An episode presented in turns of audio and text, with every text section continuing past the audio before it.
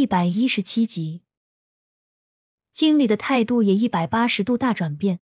给蒋维婷安排好服务后，就去了后面员工休息室。你被解雇了？什么？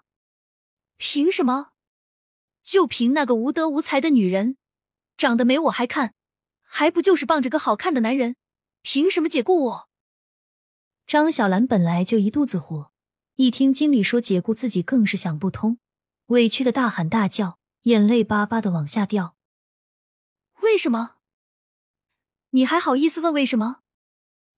如果不是人家大人有大量，咱们就少了一个大客户，你知道吗？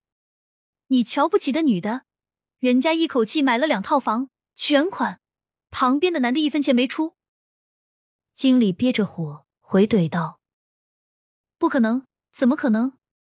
一定是你骗我的，或者那钱根本就不是他的，是那个男的提前给的。”张小兰不愿意相信。她的判断居然还有错的时候，况且她见不得别人比她优秀。哼，骗不骗你还重要吗？总之你别解雇了，临走前劝你一句，做人还是踏踏实实得好，别整天想着攀高枝。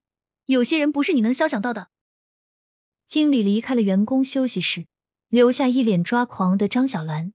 出来后，看到高小佳已经填完了手续，房子已经买好了。您这么快就办好了，路上慢点。经理诚挚的站在门口欢送高小佳和蒋维婷出去。临走前，高小佳留了江家的联系方式。这个女孩给他的印象很深，质朴、单纯、善良，勇于拼搏，像极了当年的他。原地独留江家一个人在那里傻傻的发呆。刚才高小佳的话一直在他脑海里回荡。除了售楼部。高小佳和蒋维婷两个人相视看了一眼，笑了，晃了晃手上的钥匙。高小佳示意蒋维婷一起去看看。买的房子就在不远处，因为是现房，所以基本是装修一下就可以入住了。过去后，高小佳看着房子整体户型，切身感受了一下，心里十分满意。要不我们这几天就找人弄吧，弄好了，到时候就可以方便住进来了。蒋维婷揉揉高小佳的头，宠溺的笑笑，说道：“你还真是性子急，就算是装修，哪有那么快的？最起码也要半年。现在一时半会儿的好不了。如果你不愿意住酒店，咱们就先找个地方租下来，最起码住着踏实，比酒店方便。”高小佳思考了片刻，觉得蒋维婷说的有道理，两个人便准备去问一下郑阿妹，毕竟他们在这里，比高小佳熟悉的多。过来渔村后，蒋维婷明显对这里的排斥少了许多。高小佳主动拉住他的手，内心表示谢意。两人走到租的鱼塘跟前，高小佳给蒋维婷介绍：“这就是我租的鱼塘，到时候的话，咱们在京都就可以吃上海鲜了，多好！”蒋维婷看着眼前这一片鱼塘，四周围着护栏，郑阿妹和赵铁根站在两边，顶着烈日，正忙活的不可开交。看到高小佳来了。都放下手中的活，走了过来。郑阿妹眼尖，一眼就瞅见两人紧握的手，暧昧的一笑，之后调侃道：“妹子，这是把妹夫都带来了。”高小佳有点害羞，笑着跟郑阿妹打闹。蒋维婷则打量了一下郑阿妹和赵铁根两个人，发现都是老实人，心里石头总算放下来一些。你净会胡说，我就是过来看看。顺便问你和赵大哥一个事儿，不知道这块哪有租房子的？我打算先住个一段时间，等装修好了就搬走了。你买房了？郑阿美一听就抓住了重点，买房这可是大事，现在一套怎么说也要几万块，弄完了鱼塘哪还有余钱？高小佳倒是没想那么多，点点头说道：“是啊，买了两套，打算到时候没事也可以过来，比较方便。但是现在才准备装修。”所以想找个暂住的地方。郑阿妹对视了赵铁根一眼，思索了一下，哪有空房子可以出租？妹子是这样，我最近先给你问问，因为突然去租也不一定好。你不急的话，我明天就去给你找。赵铁根和郑阿妹热心肠的问道，都害怕高小佳着急。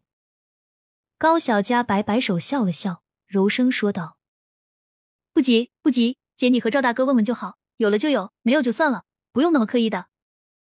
蒋维婷也配合的点点头，站到跟前，搂住高小佳，说道：“是的，我们不急，两位有空寻到了知会一声便可。小佳在这边，还是需要你们多照顾。”郑阿妹捂着嘴在一旁偷笑，弄得高小佳羞得脸红到耳朵根。那这件事就麻烦你们了，我先带着小佳回去了，改日请两位吃喜酒。高小佳一愣，掐了蒋维婷一下，娇嗔的瞪了一下他。让他别乱说。郑阿妹和赵铁根倒是第一次见高小佳这么小女人的样子，也是很识趣，让蒋维婷带高小佳走了。等出了村，挣脱开蒋维婷的手，高小佳这才念叨起刚才的事情：“你刚才怎么当着别人面胡说呢？谁要和你结婚了？我没有胡说，我是真的喜欢你。小佳，等回到京都，带你见我爸妈后，咱们就商量结婚的事情，好吗？”蒋维婷炽热的目光紧紧的盯着高小佳，一刻都没有停下来过。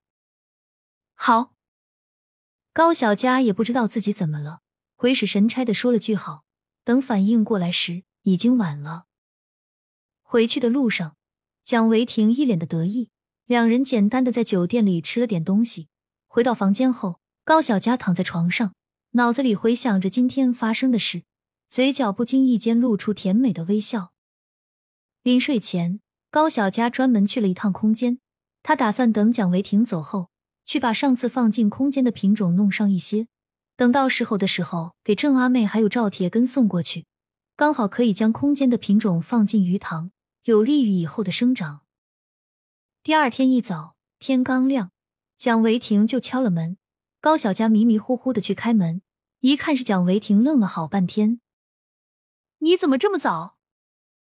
不好意思，有点事情需要回去处理，所以我是早早跟你来说辞行的。你在这边要好好照顾自己，这里有二十万的现金，不够了你到时候跟我说，我再给你打。记住，有事给我打电话，千万别委屈自己，要想我。蒋维婷第一次对着高小佳说了这么多话，紧紧的将她抱在怀里，深深的亲吻了她。等高小佳清醒后，才再一次的说了再见。你，你路上注意安全，等我回京都，我跟你说。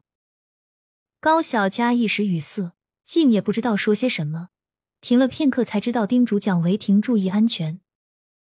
好，你再睡会儿吧，我回去到了跟你说，别担心。蒋维婷把高小佳抱回床上，给她盖好被子后，亲吻了一下额头，就离开了。等高小佳彻底清醒的时候，房间只剩下她一个人。高小佳久久的没说过一句话。过了二个多小时，才缓过来神。